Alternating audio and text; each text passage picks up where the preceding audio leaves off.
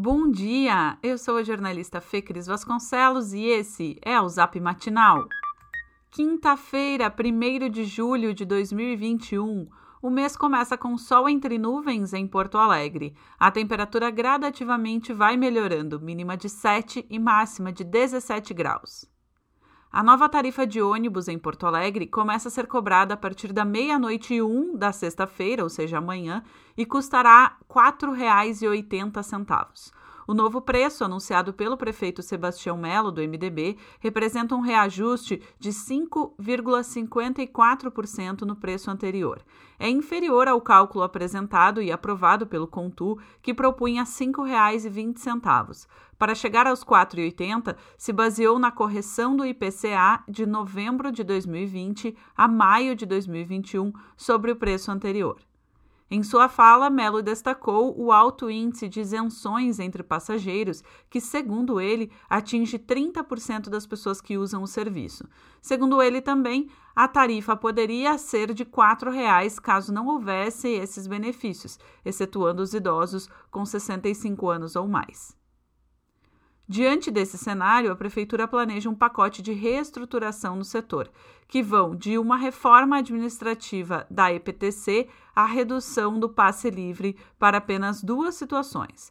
A gestão mantém a ideia de privatização da Carris e quer repactuar contratos com as concessionárias representante das empresas de ônibus, a ATP agora aguarda uma nova injeção de recursos pela Prefeitura por conta da defasagem da tarifa definida para aquela que havia sido apresentada. Bom, e chegou a vez das pessoas com 45 anos serem vacinadas na capital. A imunização segue para grupos que já vêm sendo vacinados e irá ocorrer em 12 unidades de saúde e no drive-thru do Big Barra Shopping Sul. Mais informações no link que está no nosso boletim de texto.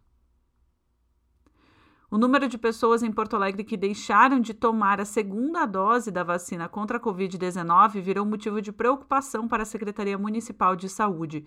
Até ontem, a cidade tinha 48.500 pessoas que não procuraram completar o ciclo vacinal para evitar a doença. São 30.400 pessoas que não receberam a última injeção da Coronavac, 16.400 que precisam da nova dose da AstraZeneca e outras 1.600 que poderiam já ter recebido a última aplicação da Pfizer.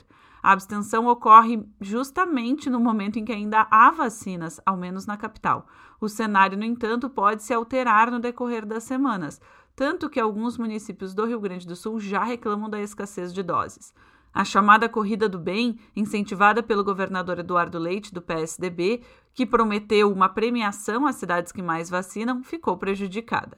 O município de Teutônia, por exemplo, não aprovou a ação e alegou que a entrega de imunizantes não tem sido suficiente para atender a demanda.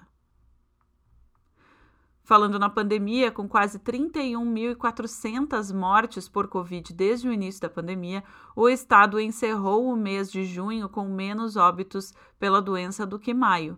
A média de 93 registros diários é 20% menor do que há duas semanas. Da mesma forma, a média móvel de casos também está em queda, com variação de menos 27% em relação aos 14 dias anteriores. Mas os índices de ocupação de UTI ainda são altos. A taxa de ocupação total é de 82%, sendo 95% entre os leitos privados. Ontem, o governo estadual retirou o alerta das regiões de Santa Cruz do Sul e Santo Ângelo, ação inédita desde a implementação do sistema 3As. Uma das zonas que mais preocupa atualmente é a de Cachoeira do Sul, cujos municípios apresentam incidência de casos e óbitos acima da média estadual e lotação das UTI. O prefeito de Cachoeira, José Otávio Germano, do PP, foi convocado pelo gabinete de crise para explicar os protocolos adotados. Conforme o governo, prefeitos vizinhos afirmaram que a cidade não segue as orientações acordadas no plano de ação da região. Reunidos em frente ao Centro de Referência Indígena Afro Rio Grande do Sul, na Cidade Baixa, manifestantes da comunidade indígena de Porto Alegre denunciaram a violência histórica contra os direitos dos povos indígenas e quilombolas. O ato é um protesto contra o projeto de lei 490-2007, aprovado na CCJ na terça-feira e que dificulta a demarcação de terras indígenas. A proposta, que será apreciada na Câmara, fixa um marco temporal, determinando que os indígenas só podem solicitar reconhecimento legal de territórios que já ocupavam quando foi promulgada a Constituição de 1988. Para a cacique Alice Guarani, de Porto Alegre, a tese do marco temporal representa o apagamento dos povos originários.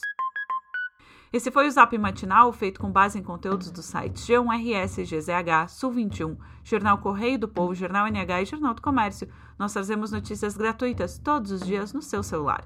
Se você conhece alguém que também vai gostar de receber os nossos boletins, encaminhe a nossa mensagem para essa pessoa. O link para inscrição está no nosso boletim de texto. Aliás, caso você ainda não receba a newsletter Matinal Jornalismo no seu e-mail todas as manhãs, inscreva-se gratuitamente ou considere fazer a nossa assinatura premium para ter acesso a todos os nossos conteúdos e também, é claro, apoiar o jornalismo local. Siga também a gente nas redes sociais, arroba Matinal Jornalismo no Instagram e arroba News Matinal no Twitter. Um abraço e ótima quinta!